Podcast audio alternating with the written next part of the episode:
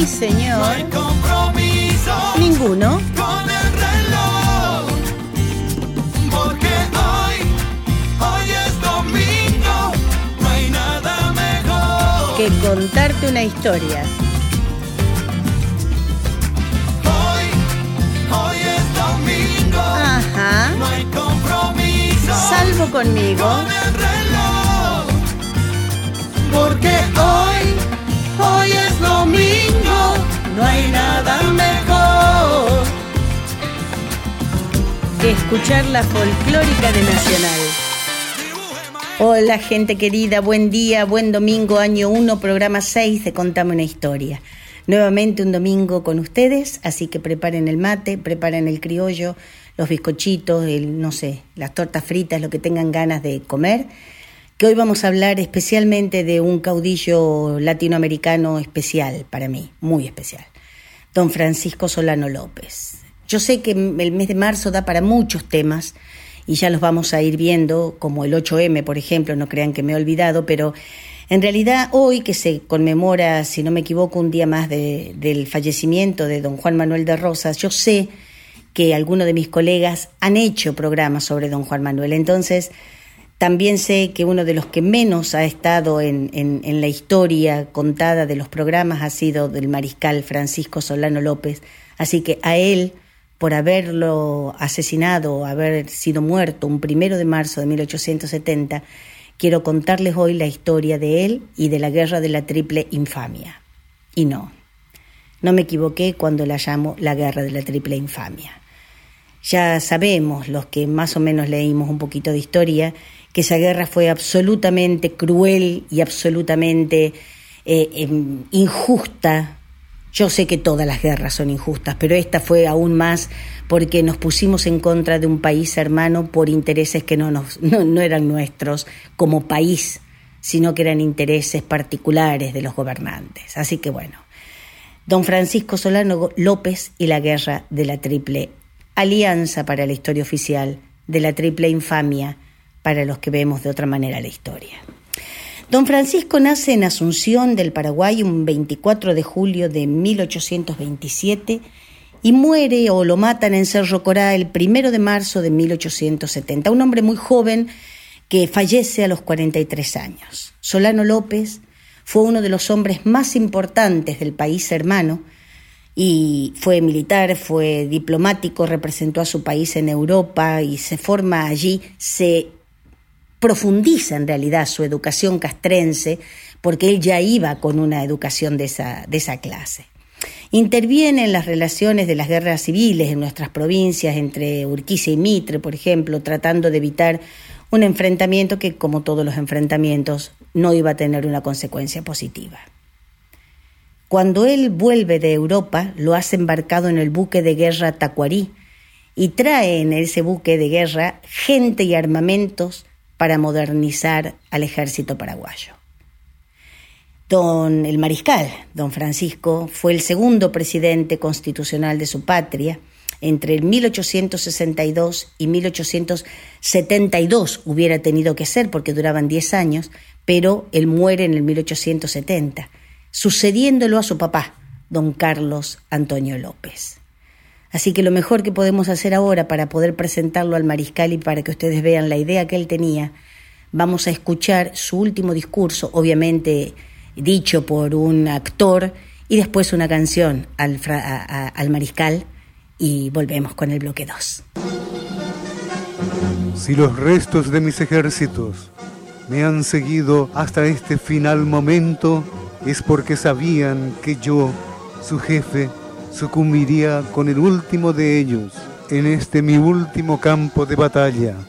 El vencedor no es el que queda con vida en el campo de batalla, sino el que muere por una causa bella. Seremos vilipendiados por una generación surgida del desastre, que llevará la derrota en el alma y en la sangre, como un veneno el odio del vencedor.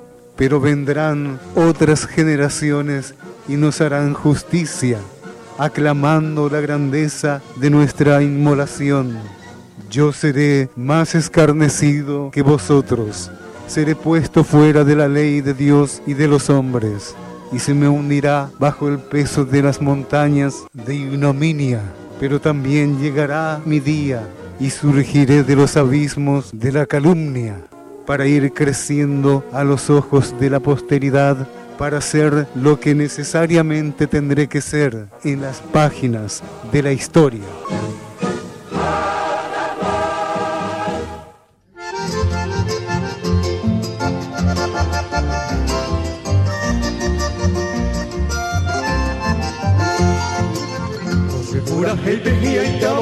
Paraguay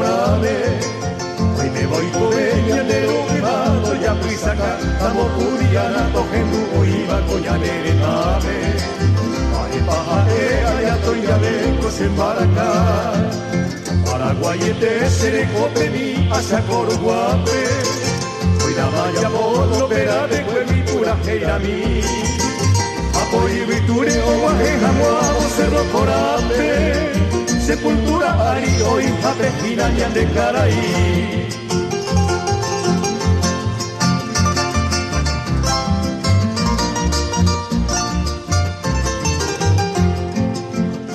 Hoy nace tapuya, voy llego a paz sin tan tricolor. Vamos maite ibo primero de marzo con el yupita, si lucero bailo moviva mi tesorano lote. León Quinta Chiablo, Cuba, Cue, Paraguay, está.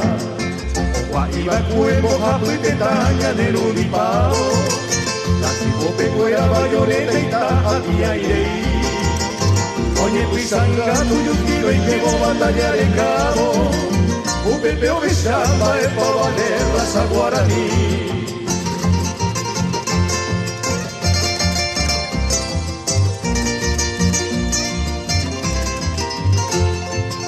A 61 años como este viejo Evo. Del año 70 crucero por Apeño, Neiro, Jagüe, Ubero, López, Genda Blanco, Arijeta de Pendejo. Y espada y pobre y bandera, vuelta al galope, José. Con mi soldado seguí su peño, Neiro, Jaguate. Coronel Tagira y quiero ser de esquina de ir. Camareo, copita, tantea, cuitete, jetara y papel no pensáis la vida o me quedas no me sigo ir.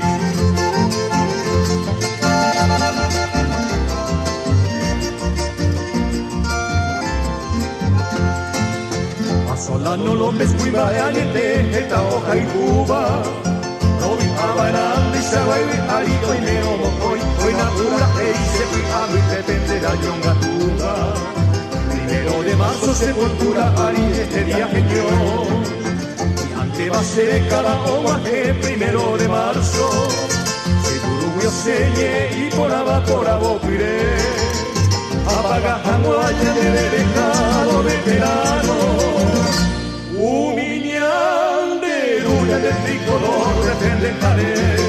Uyuticurupa y que te lo de ya hoy taigate. Y todo se lo corazón solano los mano jabue. Uyuticurupa y Estero de Yacoita y Bate y todo se evaporará. Sola no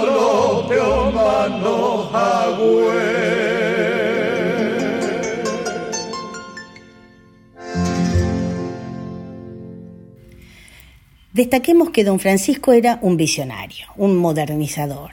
¿Por qué decimos esto? Porque generalmente todas las en los países de la Latinoamérica en ese momento, de la América del Sur, eran proveedores de materias primas. Y si bien el Paraguay también lo era respecto del tabaco guaraní y la yerba mate, que, el principal destino que tenían estas dos este, materias era el Uruguay y la Argentina, igual que las maderas muy cotizadas que se iban rumbo a Europa, ellos dependían de, ese, eh, de esas materias primas de la comercialización, lo que hacían con eso eh, eh, prioritariamente fue instalar o tratar de instalar industrias. ¿Y a esto qué se refiere o por qué esto? Por las políticas proteccionistas que tenía el Paraguay. ¿Qué quería decir? Que todo lo que se creaba, que todo lo que se cosechaba en el Paraguay era primero para el Paraguay, primero estaba su gente y después la, la exportación. Es por eso que podemos hablar de una línea ferroviaria, de un arsenal de astilleros, de, podemos hablar de una fundición, que fue la primera fundición de hierro en Sudamérica, podemos hablar de, de, los telégrafos, como les contaba antes, qué sé yo, podemos hablar de un montón, de una serie de industrias, como la industria de la losa, de la tinta, de la pólvora, las industrias textiles, las siderúrgicas, que no eran comunes de tener en los otros países. Por supuesto, todo esto dependía de la exportación de la materia prima, pero nosotros sabemos que la Argentina era lo que se denominaba el granero del mundo, no en esa época, pero sí posteriormente se la llamó así, pero dependíamos casi exclusivamente de la exportación de nuestras materias primas, a diferencia del Paraguay, que lo que quería hacer era impulsar la industrialización. Y todo esto tiene que ver con la visión que tenía él, además, entre otras cosas, de la educación. Se cuenta que había, o sabemos que había en ese momento en el, en el Paraguay, unas eh, tierras, grandes extensiones de tierras que se las, eh, se las entre comillas, alquilaban, se las arrentaban a los campesinos para que estos las cultivaran y se llamaban estancias de la patria, por ejemplo. Es decir, nadie está, quedaba sin poder tener un pedazo de tierra para poder sembrar. La diferencia entre el mariscal y, Rosas, como dice don José Pablo Feynman, era que eh, Rosas odiaba a los gringos y el mariscal los usaba, es decir, utilizaba la capacidad que tenían ellos. Así, por ejemplo, le pide a expertos ingleses que realicen una carta mineralográfica del Paraguay e importa desde Inglaterra máquinas para la industria textil y para la hilandería. Así que veamos que si bien hay críticos que dicen que es mentira que el Paraguay no estaba industrializado, nosotros podemos decirle que si bien no era 100% industrializado, sí tenía, sí daba en la América del Sur los primeros pasos destinados a ser el primer país industrializado de la América Latina, de la América del Sur. Bueno, el pueblo del Paraguay jamás se consideró que tenía como, jamás consideró que tenía como gobernante a un tirano, como querían hacer creer, para justificar parte de esta guerra. Dicen que el pueblo paraguayo seguía voluntariamente a su líder, que no se consideraba a sí mismo tiranizado y que el desarrollo económico del país era sustentado por la exportación de materias primas, pero lo que más se destacaba era que el pueblo paraguayo tenía autarquía y autosuficiencia en materia de alimentos y materias primas con respecto a las naciones hermanas. Bloque 2 de canciones.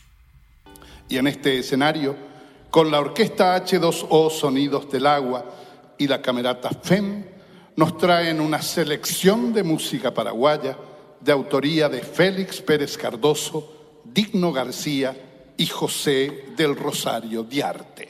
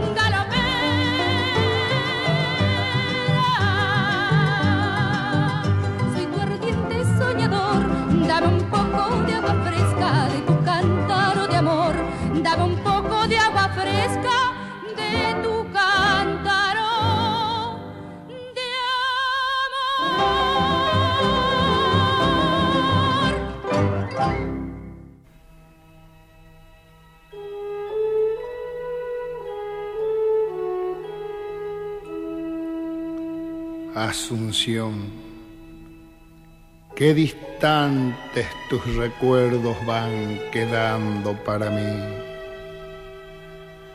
Asunción, sos más dulce desde lejos en el arpa guaraní.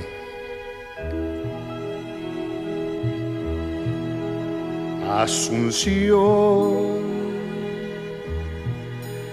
qué distantes de tus recuerdos van quedando para mí. Asunción, sos más dulce desde lejos en el arpa guaraní.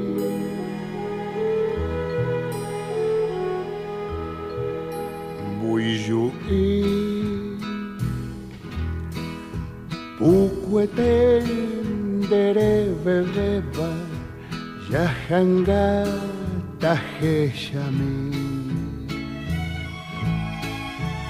Cuanto más hay me bombré, pero hay Paraguay. Como novia que se pierde allá en la bruma juvenil, se diluye en mi memoria tu silueta femenil. Viejos patios medievales de tu estampa colonial, siempre evoco en mi nostalgia, capital del Paraguay.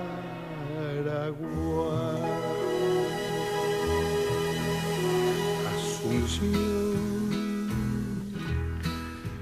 en la calma de tus calles de un silencio evocador.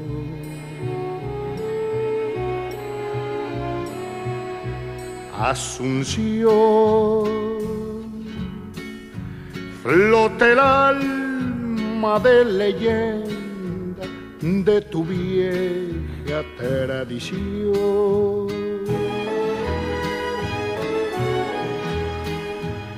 Yerutí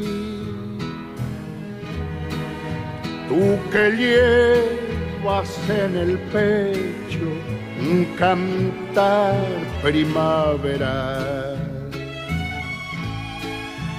Ve y dile mis desvelos, que lo sé pa' mi asunción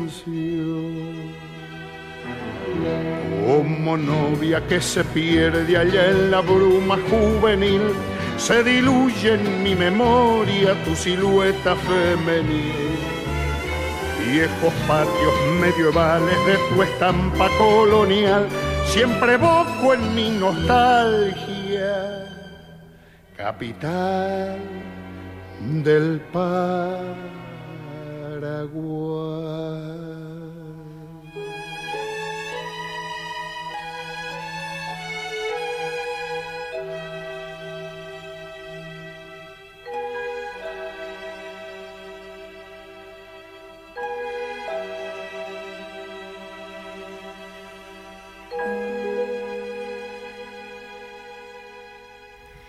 Durante el gobierno del mariscal es que sucede uno de los hechos históricos más avergonzantes para, para la América Latina, la guerra de la Triple Alianza.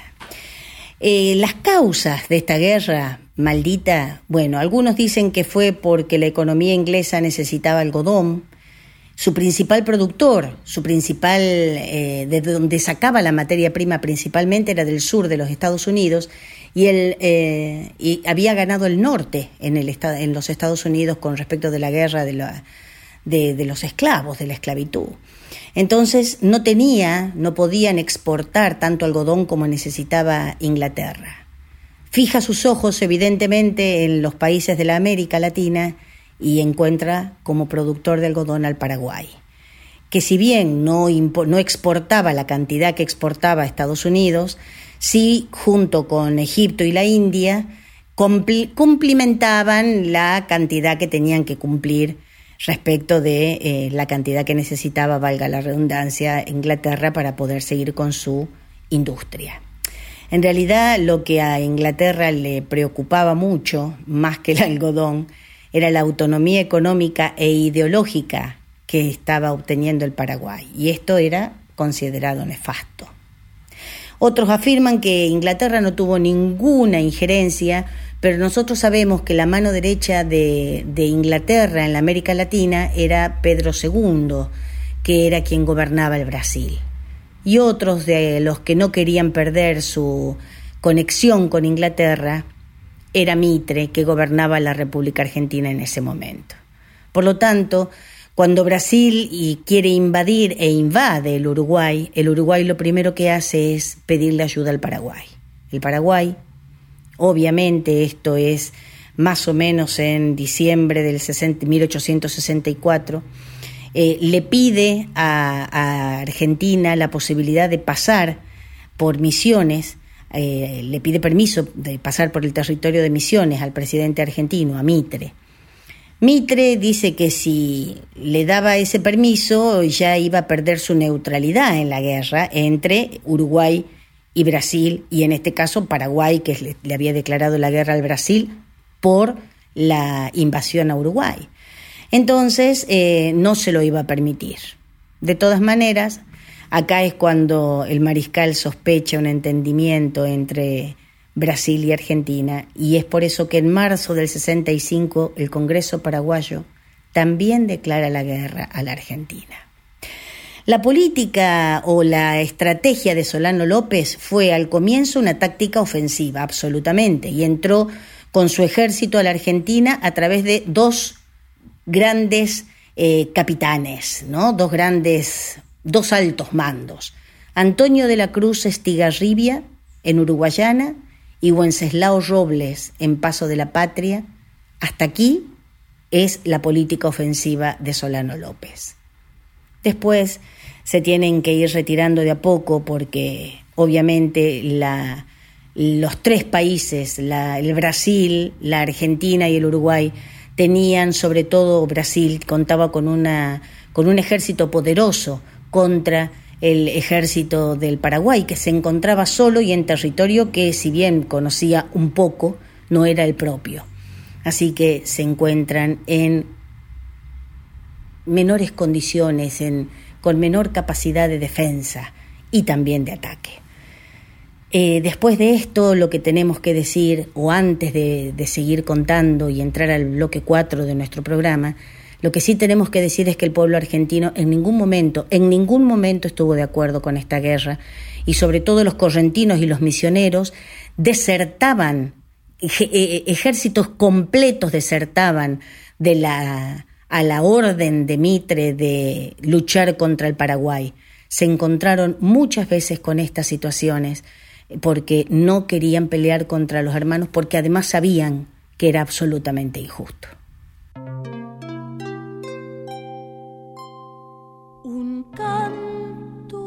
Vida tengo que cantar. Un rezo al amor tengo que rezar y darle las gracias al sol que ilumina y a la madre tierra. Bendecir por ti.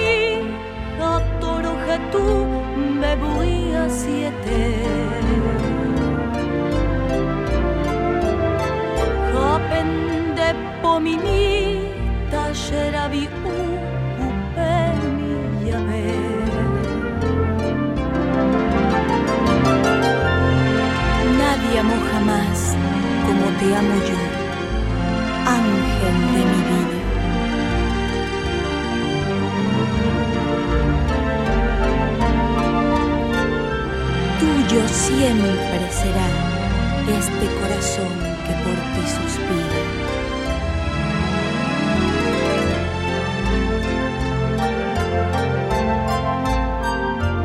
Eres tú el mejor regalo de amor que tuvo mi ser. Y eres en mi jardín perfumada flor, gloria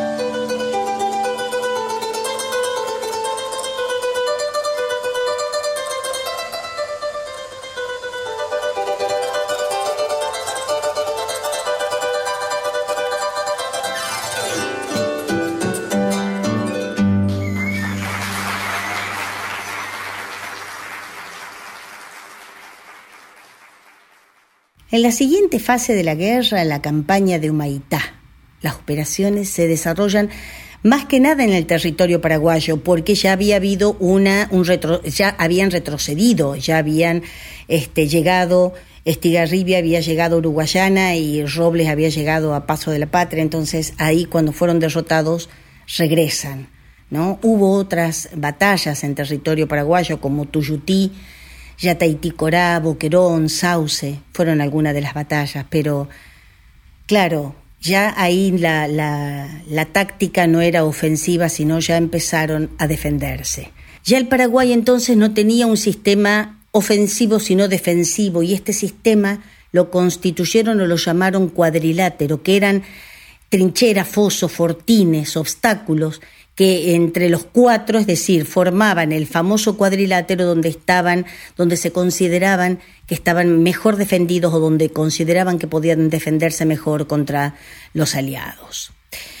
El 26 de septiembre del año 66 se produce la gran victoria de Curupaití para el Paraguay.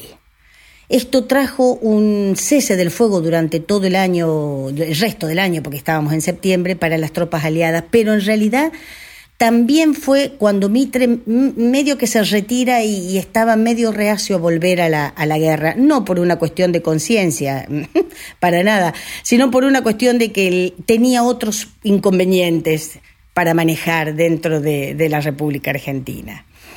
Eh, a pesar de esto, ¿no? A pesar de que esto había pasado en septiembre, en septiembre también en Curupaití hay un acercamiento entre Mitre y Solano López, Mitre como el comandante de todas las fuerzas aliadas, eh, y Solano López, obviamente, como el gobernador del Paraguay, para ver, para tratar de encontrar una paz en esta guerra maldita.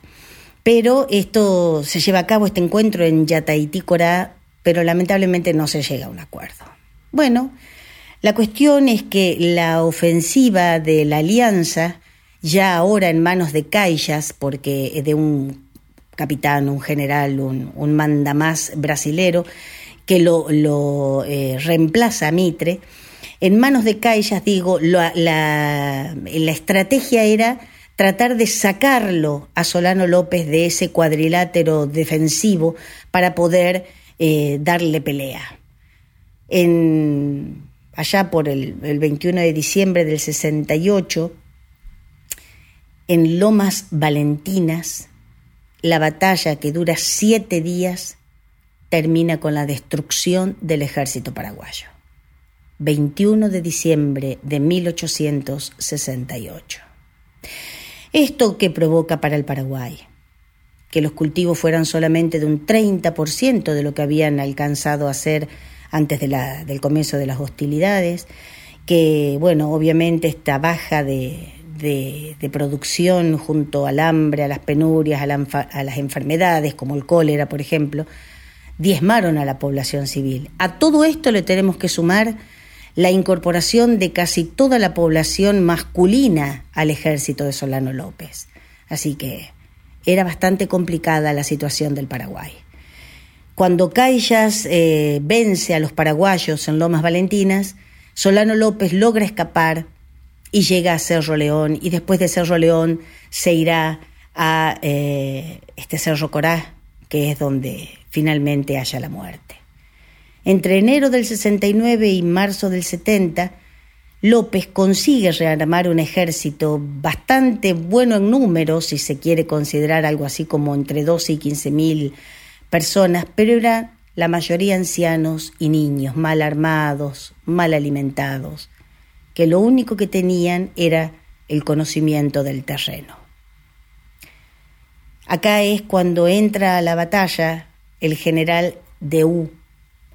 Yo no sé cómo se pronuncia, se escribe así, el general de la Alianza Deu, que la verdad que no tenía una conciencia militar, ni sabía ni respetaba los derechos en guerra, ¿no? Los derechos de los enfermos o de los heridos a ser eh, atendidos, a ser hospitalizados, a ser llevados, trasladados a un hospital de campaña. Jamás pensó en eso, sino que directamente pensó en avasallar directamente a todos los paraguayos, paraguayas, niños, ancianos y niñas. Vamos a un bloque de canciones. De pie, cual cálido homenaje al héroe de la independencia murió sin conocer clemencia, luchando por la libertad. De pie que se alcen las banderas con el viento las voces de la historia entonen un himno en tu memoria Solano López, heroico mariscal.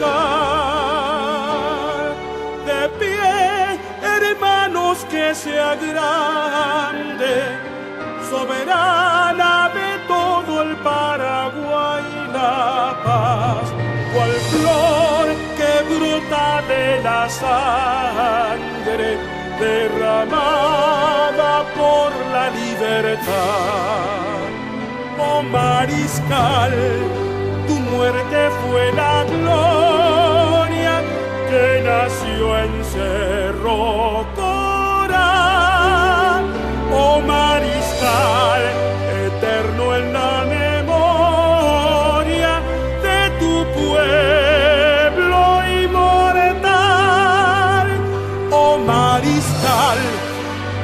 tu muerte fue la gloria nació en Cerro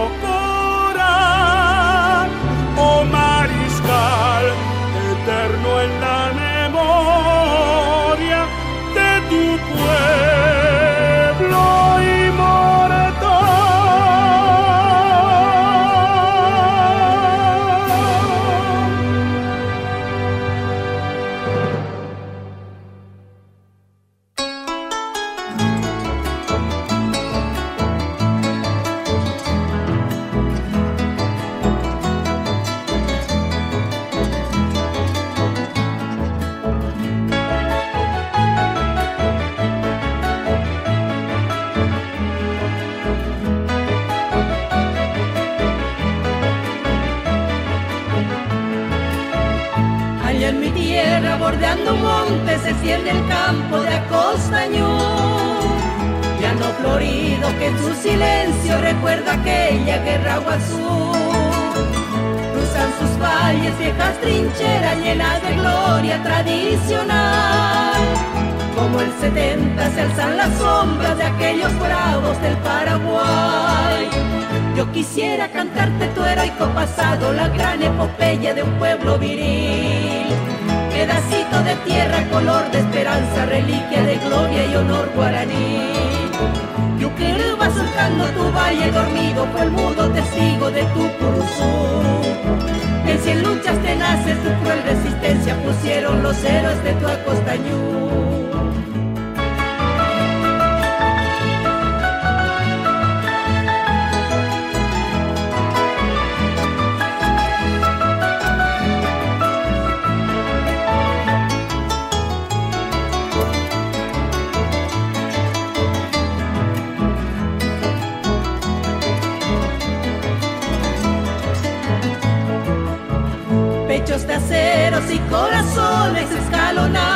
Agua azul. Y hasta los niños su sangre joven dieron en aras de acostañú. Niños y ancianos todos cayeron al juramento de antes morir. Solo una cosa quedó en su puesto, la raza heroica del guaraní. Yo quisiera cantarte tu heroico pasado, la gran epopeya de un pueblo viril. Pedacito de tierra, color de esperanza, reliquia de gloria y honor guaraní. va surcando tu valle dormido, fue el mudo testigo de tu curso. En cien luchas tenaces, tu cruel resistencia pusieron los héroes de tu acostañú.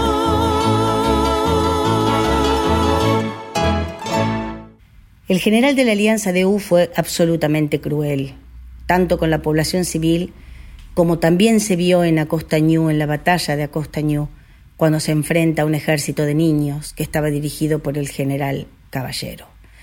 Se cuenta que los niños de 6, 7 hasta 15 años se aferraban medios desnudos, en patas, eh, con, armas provisorias, eh, totalmente desvalidos, se abrazaban a las piernas, se aferraban a las piernas de los soldados brasileños, pidiéndoles y suplicándoles que no los matasen, y en ese mismo momento eran pasados a degüello.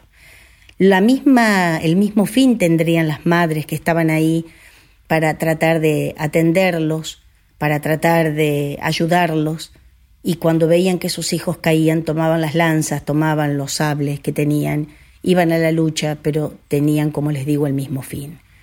Con la derrota de este ejército de niños, eh, de Ulo que termina, corola su, su actividad tan cruel, prendiéndole fuego a toda la al campo donde estaban ellos entonces, de esa manera no solamente morían los que estaban eh, heridos, sino que también se quemaban los cuerpos que estaban muertos y los enfermos que estaban cerca de ahí, que estaban siendo atendidos, también morían. Como moría con su pueblo el mariscal Francisco Solano López en Cerro Corá el primero de marzo. 1870 nos encuentra con un Paraguay totalmente arrasado, de una población de 500.000, había quedado reducida a la mitad, la agricultura y la ganadería habían desaparecido, el ganado vacuno, eh, que se estimaba en casi 2 millones de cabezas, no llegaba a los 15.000 en 1870. Eh, la verdad que se destruyeron las obras de infraestructura, los sistemas de comunicación, la fundición de hierro, el arsenal, el astillero, ferrocarril.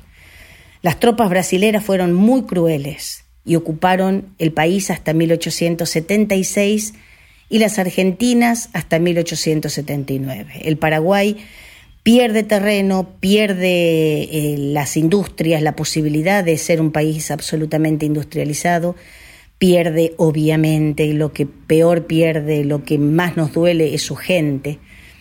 Y se dice que hasta perdió del 50 al 85% de su población y quizás más del 90% de su población masculina adulta.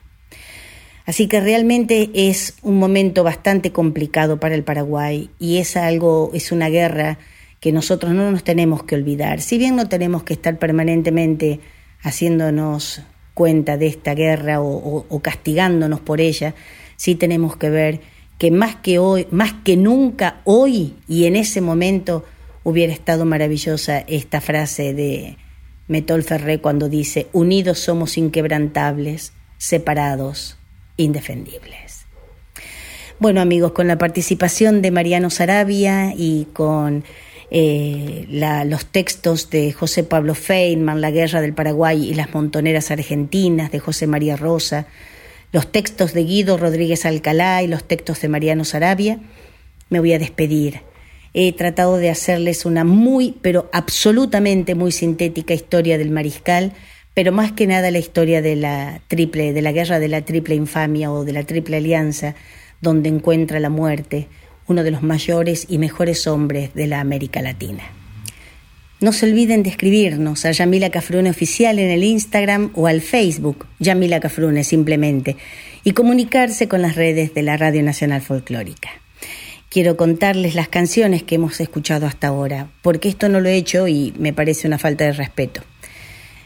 El primero fue el último discurso del mariscal Francisco Solano López, después escuchamos Primero de Marzo, luego selección de música paraguaya por la Orquesta Filarmónica Sonidos de la Tierra junto a las arpas paraguayas, Galopera por Ramona Galarza, Asunción por Jorge Cafrune, Regalo de Amor por quien les habla, Misionera, Piririta en armonía con el arpa paraguaya, Oda al Mariscal López, Acostañú y Perdón Paraguay, de y por José Lo Nos encontramos el domingo que viene, si Dios quiere, de 7 a 8 por Folclórica de Nacional.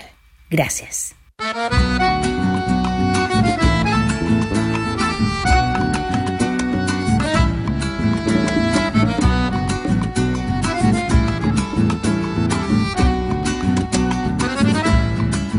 ¿En qué momento nos peleamos entre hermanos? de quien la mano negra que nos alejó.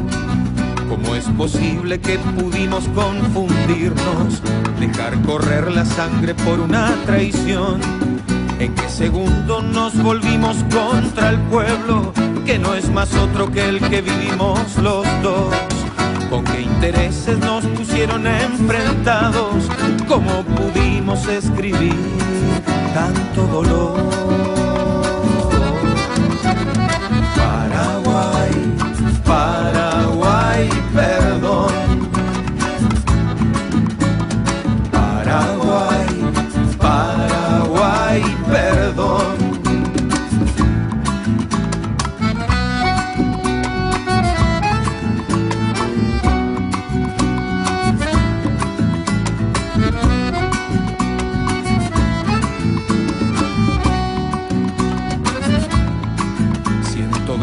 Vergüenza cuando hablamos de la historia, que la venganza pierda fuerza en el amor, por este río que nos une y nos hermana, por el futuro es que te pedimos perdón.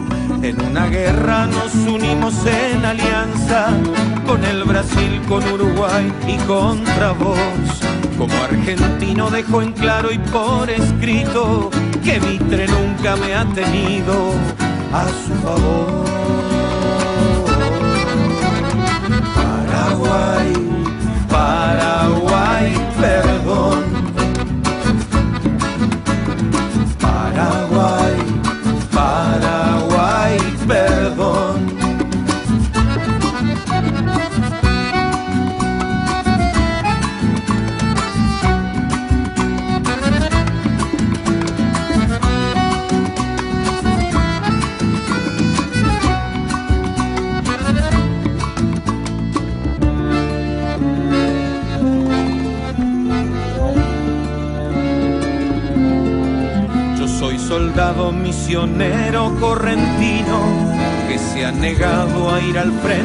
Por tu honor. Lloró en el humo la masacre de tu pueblo. A Costañú me duele tanto como a vos. Paraguay, Paraguay, pero